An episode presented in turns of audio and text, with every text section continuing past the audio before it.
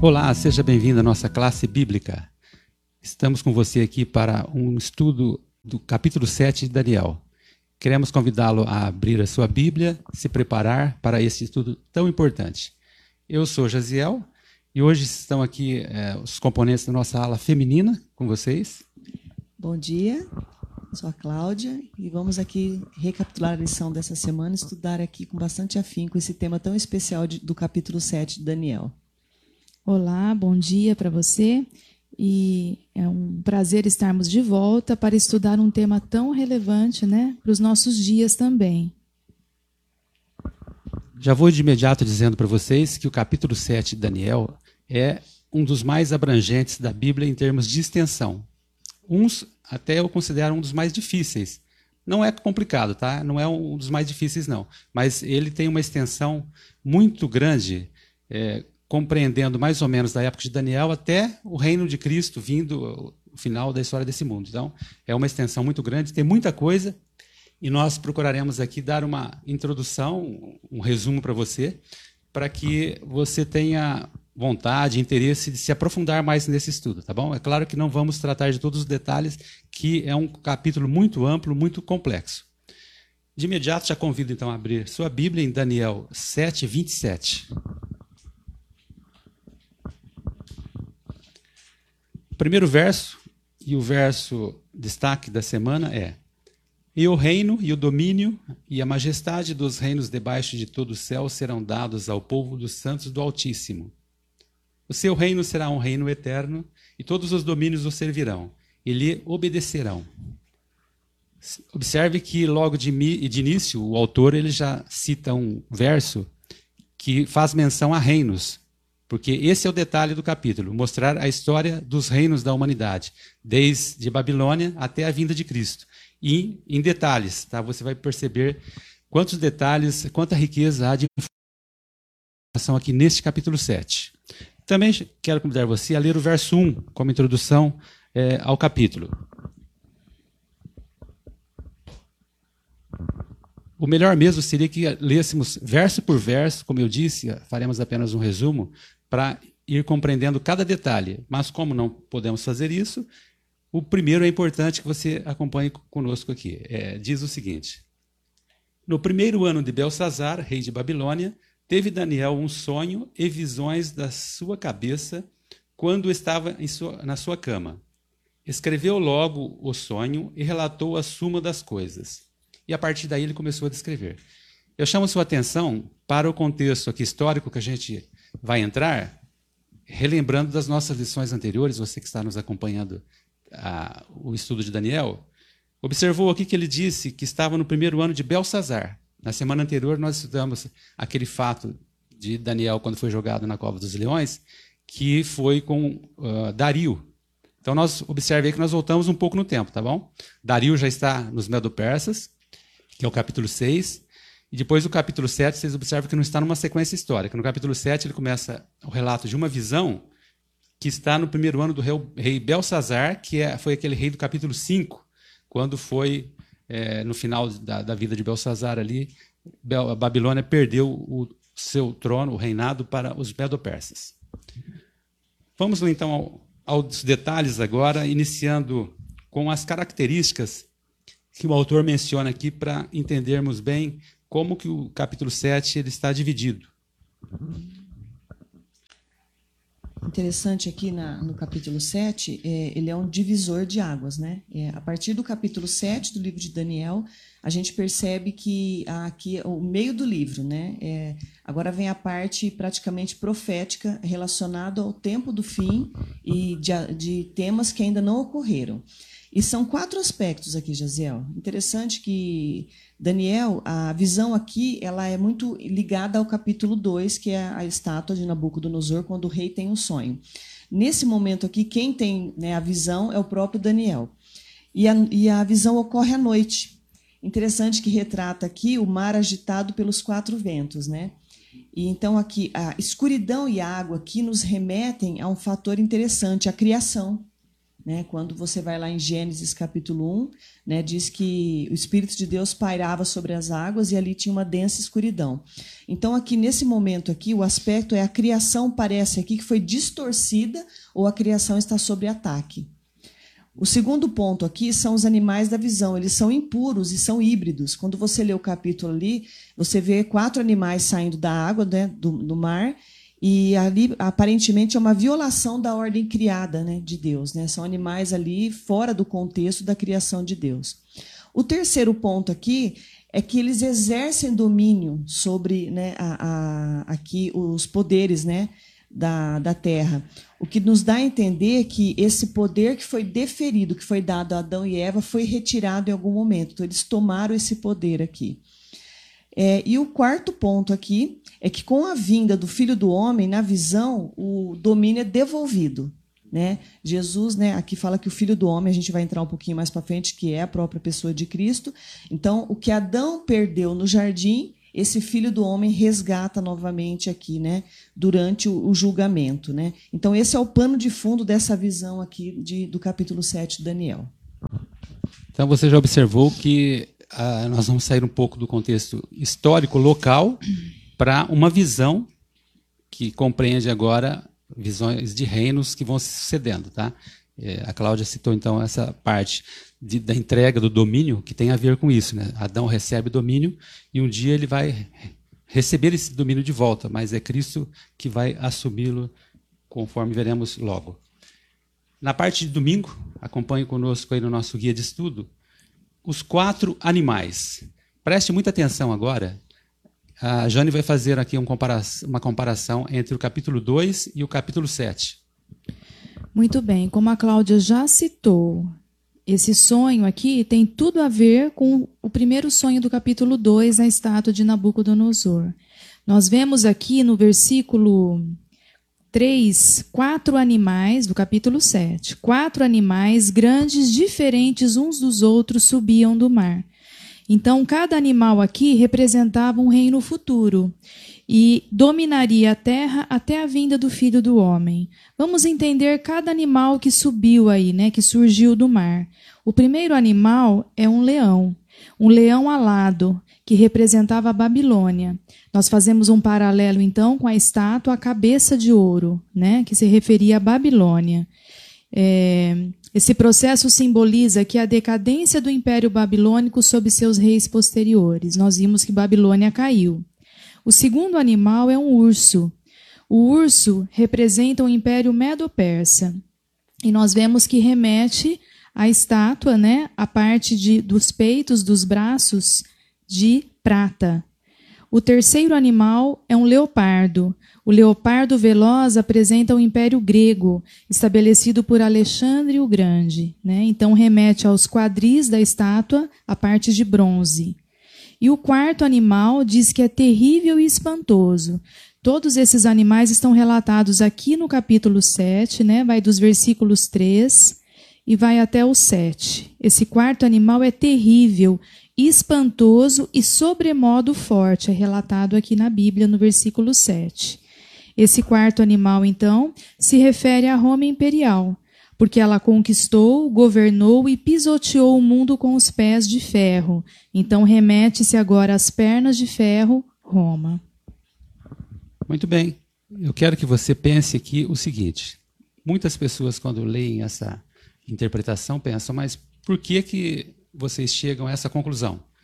Você pode observar aqui nos detalhes que a Jane mencionou, né, que cada reino, os detalhes que Daniel deu de cada reino, é, de, foram detalhes escritos ali no sexto século, quinto, sexto séculos antes de Cristo, e eles se cumpriram a posterior. Então, nós temos praticamente aí um elemento profético, um elemento da profecia se cumprindo, né?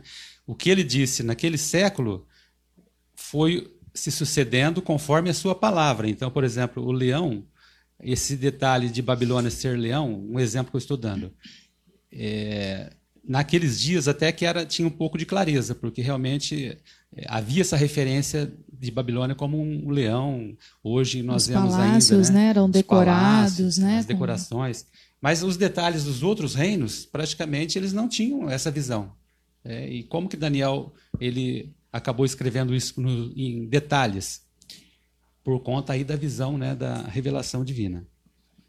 Na parte de segunda-feira agora, uma coisa que chamou a atenção de Daniel na visão, já que temos que lembrar que ele está escrevendo a visão que ele teve, certo? A visão veio de Deus, a Daniel, e ele escreveu aquilo que ele viu. Chamou muita atenção porque desse quarto animal, né, como a Jana mencionou, que é representado por Roma, a Roma imperial, né, o, o reinado, esse animal que era terrível, espantoso, não tinha uma identificação, surgiu uma ponta, um chifre pequeno que foi aumentando aos poucos ali no meio da testa dele. O que, que tem a ver? O que, que significa esse chifre pequeno, Cláudia? É, Daniel ele chama atenção, interessante isso, né? Em toda a profecia ele vê ali a sucessão de reinos e o que chama atenção dele é esse poder, né? O, a, a, expressão chifre aqui, na, na, na, verdade, é o poder que surge, né? Um poder surge ali, né? Tinha é, olhos, é, né? até bom mencionar que a gente falou no começo, para quem não está acostumado com essa linguagem, né? O alto poder aqui da simbologia profética, Sim. nesse capítulo Sim. principalmente. A gente não está falando de detalhes da história que eles viveram naqueles dias. Sim. Aqui, toda palavra, praticamente, pode ter um significado, e principalmente quando é mencionado um, um item eh, estranho, né? Que é, Porque é, é profecia, símbolo. né? Então é símbolo, né? São simbolismo. Então, chifre aqui é um poder, né? Um poder que se destacava ali, né? E até ele menciona, tinha olhos humanos e ele falava com insolência, né? É, esse chifre pequeno aqui, ele, ele emerge ali do animal terrível, né? Que é, que é Roma é, imperial, né? Ele surge dali. De certa forma, esse chifre ele prolonga ou perpetua algumas características de Roma imperial. Então, uma das primeiras coisas que a gente vê aqui é um poder que tem características de Roma imperial, né? Com algumas nuances diferentes. Ele apenas é um estágio posterior do mesmo poder. E Daniel, então, aqui, ele vê esse chifre guerreando contra algumas pessoas. E até a menção que ele faz aqui são os santos, né? Aí a gente pensa santos, né? Os santos do Altíssimo, ou os filhos de Deus, né? Então já é outra, um outro, uma outra parte da, da profecia aqui também. E aqui diz que ele destruiria os santos do Altíssimo e ele cuidaria em mudar os tempos e a lei. Então é interessante. E, ele, e os santos seriam entregues na sua mão por um período, né? E até a, a, o próprio texto aqui diz, né? Um tempo, dois tempos e metade de um tempo. É outro aspecto da profecia aqui também, né? Que a gente vê que um, um, o período profético aqui, né? Ele, ele indica aqui um período de 1.260 dias, que em profecia significa 1.260 anos. Um dia em profecia equivale a um ano, né? É, esse período, vale destacar que na Bíblia a gente conhece como princípio dia-ano, para você ir se familiarizando, princípio de ano na Bíblia são vários, vários lugares que a Bíblia é, detalha né, que um na, na, na, revelação profética, um dia você pode estender para um ano, que você vai achar aí a data é, que está na profecia. Então, no caso aí, esse período foi 1.260 anos, que compreende aí um tempo, dois tempos e metade de um tempo.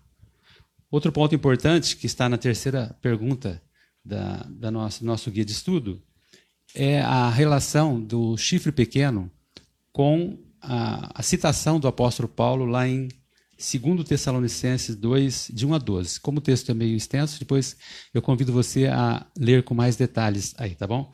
Mas nesse capítulo 2 de 2 Tessalonicenses, Paulo ele já faz menção a um movimento que surgiria dentro da igreja cristã, que seria um movimento de apostasia dentro da igreja cristã.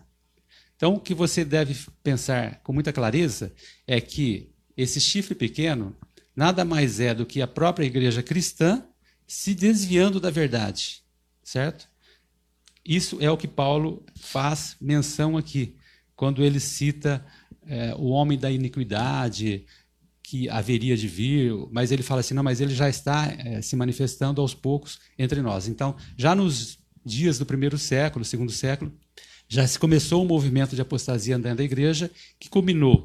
Então, nós temos Roma Imperial, o quarto animal, que também é conhecido como Roma pagã. Então, tá, Roma pagã e Roma Imperial, já que o, o império não era cristão, por isso que é também conhecido como Roma pagã. E a Roma cristã, que seria como a Cláudia mencionou, a extensão de Roma imperial. A Roma cristã é o movimento de evangelismo dos cristãos, depois de Cristo, com os apóstolos, mas, conforme Paulo menciona, esse movimento também começou aos poucos a se desviar da verdade. E isso se estendeu pelos séculos seguintes, culminando aí num período de 1260 anos de oposição à, à, à verdade como era no evangelho primitivo ali, conforme Cristo deu na pureza do evangelho. Vale lembrar também, né, Jaza, que esses santos que eles perseguem é o, é remanescente, são aqueles que permanecem fiéis aos princípios bíblicos, né? Que não saem fora de nada, não tem distorção do que eles acreditam, né? Certo, então você fique pensando aí. A, a Bíblia é uma só, né? Temos aqui a palavra de Deus, que na nossa classe bíblica aqui fazemos questão de mencionar, sempre os detalhes. A Bíblia na íntegra, como está escrita, consideramos como a palavra de Deus. Quando nós a interpretamos com ideias vindos de repente da nossa própria vontade, né? não o que está no texto, corremos o risco aí de de repente é, cairmos por esse desvio aí da, da rota, né? da palavra como ela foi dita a princípio. Na parte de terça-feira agora, o tribunal se assentou. Ô Jane, como foi, como foi agora esse tribunal? Já que a gente acabou de mencionar um período de tempo, é, na sequência aqui eles citam que um tribunal aparece né, depois de tudo isso? Isso mesmo, Jaziel. No, uh, nós estamos aqui no capítulo 7 de Daniel e neste momento muda né, essa visão dos quatro animais para uma cena de juízo. Eu gostaria de ler aqui na íntegra, no capítulo 7, versículos 9 e 10, que diz assim: Continuei olhando até que foram postos uns tronos, e o ancião de dia se assentou. Sua veste era branca como a neve, e os cabelos da cabeça como a pura lã. O seu trono eram chamas de fogo, e as suas rodas eram fogo ardente. Versículo 10. Um rio de fogo manava e saía de diante dele. Milhares de milhares o serviam, e miríades de miríades estavam diante dele. Assentou-se o tribunal, e se abriram os livros. Então, nós vemos aqui uma cena de juízo no céu. É, esses capítulos, versículos que eu li do capítulo 7, o 9 e o 10, mostram uma fase investigativa de um juízo que se iniciava. Então, nós temos aqui milhares e milhares de seres celestiais que ministravam perante aqui, né? O ancião de dias. E é interessante essa descrição, né? Que ele tinha vestimentas brancas, né, que é um símbolo de pureza, de perfeição, e cabelos brancos, que é um símbolo de idoneidade, autoridade patriarcal e sabedoria. E neste momento, então, inicia-se um juízo. O importante é destacarmos quando que isso ocorre. Então, nós vemos que acabamos de ver as atividades aqui, os quatro animais e os anos de atividade do chifre pequeno. Então, esse período do juízo ocorre após o período dos 1260 anos, que a Cláudia mencionou, e antes do estabelecimento do reino final de Deus. Isso é importante destacar. E também nós vemos nos versículos 13 e 14 um pouquinho mais a descrição dessa cena do juízo. Eu gostaria de ler na íntegra versículos 13 e 14 agora do capítulo 7. Eu estava olhando nas minhas visões da noite, e eis que vinha com as nuvens do céu como um filho do homem, e dirigiu-se ao ancião de dias, e o fizeram chegar até ele. Foi-lhe dado domínio e glória e reino, para que os povos, nações e homens de todas as línguas o servissem. O seu domínio é domínio eterno, que não passará, e o seu reino jamais será destruído. Já esses dois versículos se referem a uma outra fase do juízo, uma fase executiva. O importante é que juízo aqui mostra ambas as coisas. Tem o significado de condenação, no caso, para o chifre pequeno, e de vindicação, no caso, para os santos, né? Aqui o povo de Deus, que aqui indica salvação e restauração. Muito bem, então, está aí a descrição da sequência, como eu disse a princípio, né? que essa visão do capítulo 7, ela começa lá em Babilônia e vem até o reino final de Cristo, praticamente a gente já está lá adiantado. E também lembrando que estamos apenas dando um resumo para que você sinta aí um estímulo para entender e estudar um pouco mais o capítulo 7 de Daniel. Já passamos pela fase dos reinos, dos quatro reinos, depois do desmembramento, que é o chifre pequeno que aparece ali na testa né, do quarto animal, o período desse, dessa atuação, né, da, dessa oposição ao cristianismo puro, e depois o juízo que se assenta na sequência. E como a Jane mencionou, né, na, a, a, a vinda de, de Cristo, eh, na segunda fase do juízo, já, está, já vem depois o estabelecimento do reino, é, o último reino, que é, lembrando lá da pedra que cai na estátua do capítulo 2, que é a vinda de Cristo. Na quarta pergunta da lição, na terça-feira, temos aqui a questão da, da relação desse juízo com o chamado povo de Deus na Bíblia, aqueles que permanecem fiéis até o fim. Que, que, que relação que há aí, Cláudio? Interessante, né? A Jane mencionou aqui que a descrição de juízo, né? E a gente, quando pensa em juízo, a gente já logo vem em condenação. Mas para alguém que precisa é, é, a, a, de libertação, o juízo ele, ele tem uma conotação diferente, né? Então, no caso aqui, para o povo, para esse povo, qual o benefício? O juízo, quando a gente é, viu ali o início do capítulo, diz que os animais meio que dominavam e tomou o domínio que foi dado a Adão e Eva.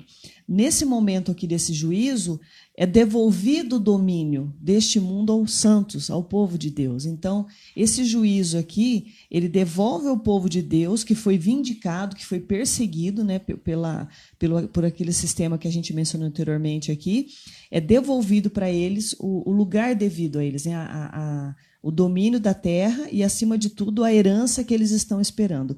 O capítulo 8, 9 de Daniel, nas próximas semanas, a gente vai estar aprofundando um pouco mais essa questão do juízo aqui, que a Jane mencionou, né? o santuário, expiação, a gente vai estar é, detalhando um pouquinho mais. Mas o grande ponto interessante aqui nesse né, da, da lição aqui é que o Antigo Testamento ele descreve algumas cenas de juízo, né?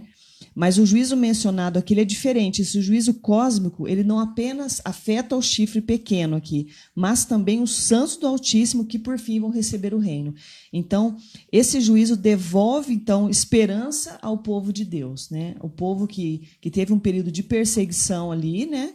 E eles têm ali de volta a esperança de que vai ser devolvido para eles. Então, nesse ponto aqui, o juízo para eles é livramento. Muito bom. Você está observando qual, é, alguns personagens que estão entrando em cena, e eu gostaria de lembrar aqui, foi citado o Ancião de Dias, não dá para entrar muito em detalhes, o Ancião de Dias é a figura do próprio Deus, Pai, que está ali assumindo a liderança do, desse juízo. Vimos também é, a figura dos, do povo de Deus, que, como você observa, são os primeiros a serem mencionados aí em cena no juízo. Então temos Deus Pai, miríades e miríades, muitos anjos assistindo o juízo e a figura do povo de Deus é, nessa primeira fase do juízo. E outro detalhe é, que eu gostaria de falar é que hoje em dia a gente tem uma certa aversão a falar em juízo no meio cristão. Mas não podemos fugir desse assunto. Você observa que ele é muito é, citado aqui no capítulo 7, e na Bíblia também, se fala muito no juízo. Então não podemos deixar de estudar também o juízo, tá bom? Esse assunto, quando fala de punição, juízo, as pessoas não gostam muito de mencionar, mas a gente tem que tocar porque é assunto bíblico, está aqui no, também no capítulo 7.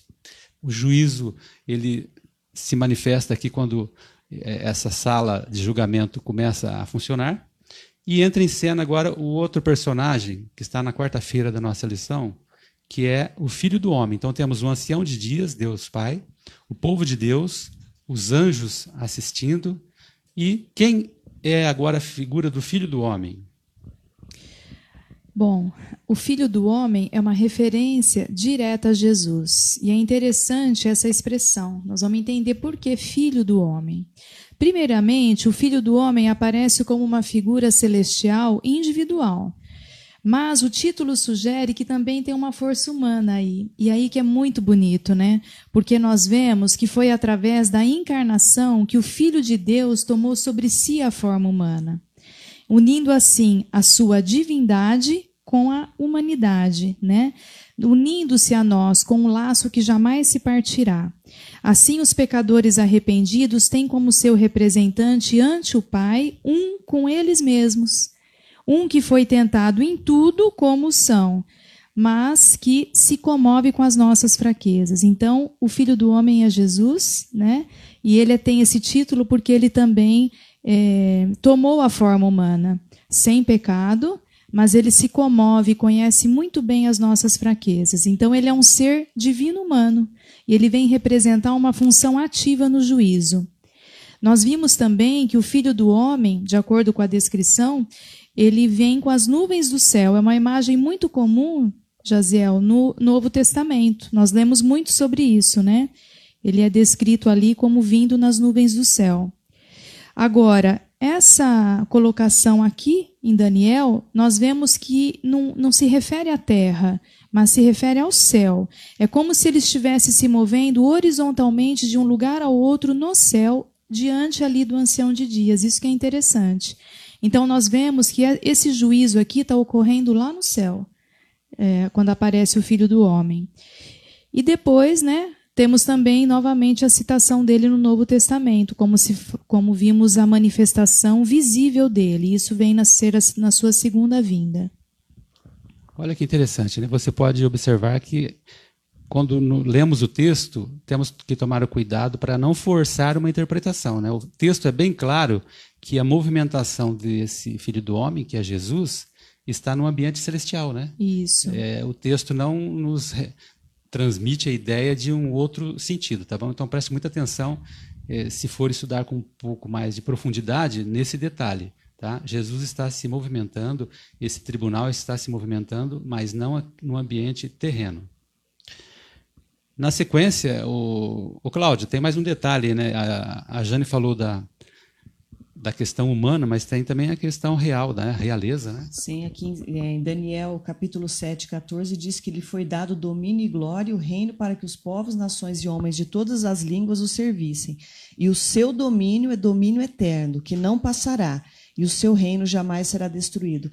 Uma outra característica ligada ao Filho do Homem é que é a sua realeza. Né? Ele, ele, ele é um ser real, né? de, de, de, figura de realeza. Ele recebeu o domínio, a glória e o reino para que os povos, nações e os homens o servissem. Essa palavra aqui, o, o verbo servir aqui, ele pode ser traduzido como adorar. Então, é, a servir a Cristo é adorá-lo. Né?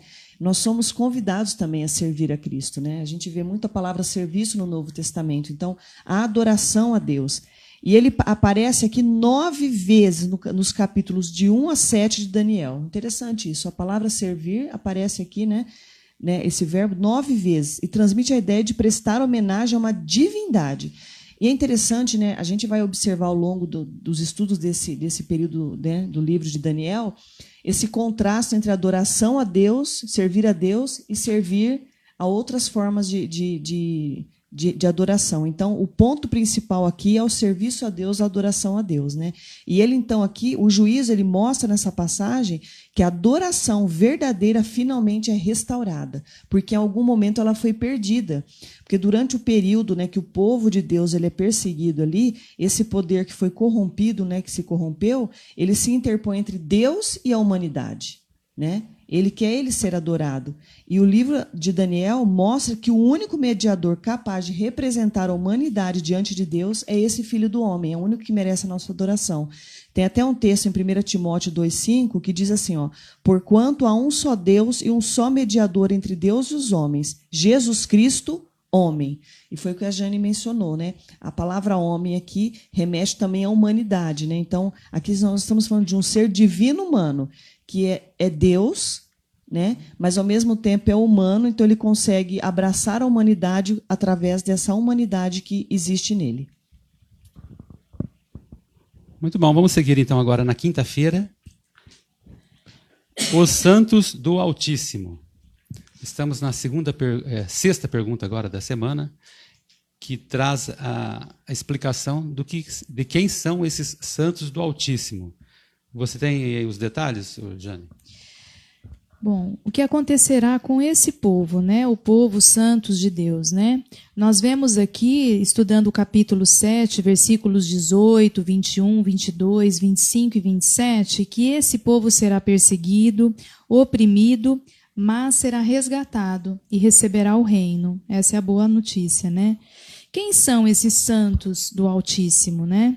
Os santos devem ser identificados como os fiéis, seguidores de Deus, que constituem seu povo remanescente. Esses são os seus escolhidos, né? Separado do restante das nações, perseguidos pelo poder que se opõe a Deus, mas que guardam a fé da aliança e mantêm a sua confiança e segurança em Deus, de que finalmente receberão um dia o reino eterno. Esse é o povo santo, ele passa por perseguições, e isso nós podemos ver em livros históricos. Durante toda a história, sempre teve um povo que foi perseguido. Né?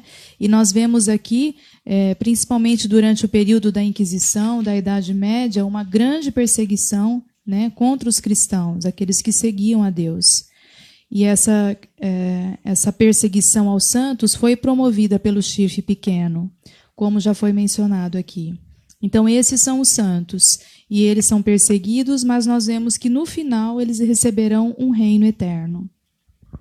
Queria destacar também essa questão do sentido da perseguição. Né? Há essa perseguição mais direta, mas também há uma perseguição que a gente sempre deve lembrar, que é a perseguição que nos é infligida quando decidimos seguir a Deus ou estudar a palavra de Deus. Então, se você está sentindo a vontade, o desejo de conhecer mais a palavra de Deus né, nos detalhes, sentir mais o poder de Deus na sua vida, com certeza você vai sentir é, um, um, certo aspecto da perseguição, que é a, uma perseguição que se fará de todas as formas para te desviar da palavra de Deus, tá? Então, tome cuidado que não é, isso não será incomum, tá? Se você tiver vontade de fazer mais a vontade de Deus, tiver um desejo de conhecer mais a sua palavra, você será perseguido de alguma forma para não ir adiante, tá? E tem esse aspecto da perseguição que é muito importante. Tem mais alguma coisa aí, Cláudia, da quinta-feira? É, a Jane mencionou aqui, né, que esse, esse povo, né, será perseguido e oprimido mas ele será resgatado e receberá o reino. Então, a boa notícia também do capítulo 7 de Daniel, é, a gente às vezes quer é, chegar um pouco mais para frente. Capítulo 8 e 9 vai falar um pouquinho mais sobre o juízo. E lá no final, capítulo 12, a gente vai chegar lá, ele vai falar um pouco sobre a libertação. Tem um personagem ali com nome diferente que se levanta para libertar o seu povo. E aqui é interessante que é um, é um momento que o povo de Deus ele é libertado, ele recebe né, a, a libertação, né, a perseguição se encerra. É, quando Jesus ele estava diante do sumo sacerdote, né, que ele estava sendo julgado, lá em, Mateus, em Marcos capítulo 14, no verso 62, ele faz uma declaração, porque eles começaram a indagar Jesus né, sobre se ele era o Messias, se ele não era, e eles batendo em Jesus, e Jesus responde assim: ó, Eu sou e vereis o Filho do Homem assentado à direita do Todo-Poderoso e vindo com as nuvens do céu. Ali, de uma certa forma, Jesus, naquele momento do seu julgamento, ele fez uma profecia sobre a sua segunda vinda, né? sobre a sua volta. Porque a, a, a palavra eu sou, ela é sempre remetida a Deus, né?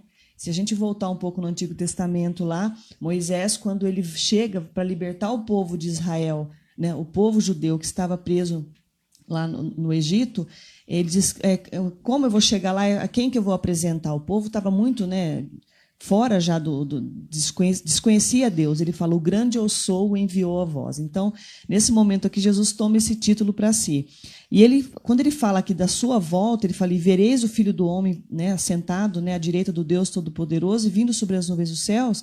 Ele está dizendo o seguinte: é, a segunda vinda também de Cristo, a gente viu aqui que aquele momento ali que fala é, é, o, é o momento dele se movimentar no céu. Mas nesse momento aqui é a volta de Jesus mesmo, né? E aí o povo de Deus, então, realmente é libertado. Então você mencionou aí de perseguição, a perseguição relacionada a, a a esse chifre pequeno, a perseguição que as pessoas enfrentam, hoje talvez os problemas, as dificuldades que as pessoas estão enfrentando na sua vida, todas essas coisas terão fim, porque a volta de Jesus vai trazer isso, né? E aqui a gente pode entender isso, né?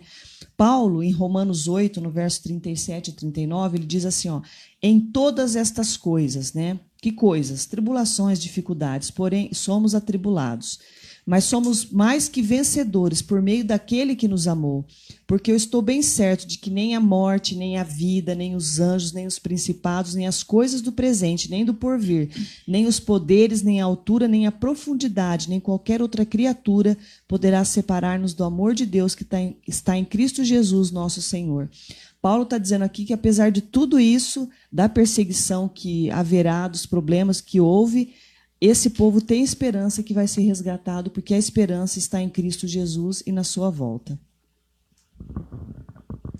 Bom, estamos chegando ao final do estudo do capítulo 7. Como eu disse para vocês, é apenas um resumo. Tem muita coisa, muito detalhe, muita argumentação para ser é, falada aí sobre esse capítulo, mas espero que você tenha tido uma ideia geral. Então, vamos fazer, eu gostaria de fazer meu último comentário, fazendo uma revisãozinha rápida que você não pode se esquecer quando for estudar o capítulo 7. Observe que ele está numa sequência linear. O capítulo 7, como eu disse a princípio, ele não está no livro numa sequência linear. Ele volta um pouquinho, né, no fim do reino de Babilônia. Mas o assunto do capítulo 7, a partir de agora, que entra nessa visão, ele segue uma sequência. Então nós vemos a descrição dos quatro animais dos reinos, que começa lá com Babilônia, repetindo então para você se lembrar: Babilônia, depois os Medo-Persas, depois a Grécia, depois Roma. Depois ele vê um chifre pequeno surgir desse quarto animal espantoso, que é representado ali por um animal que não teve identificação. Na testa surge um chifre pequeno.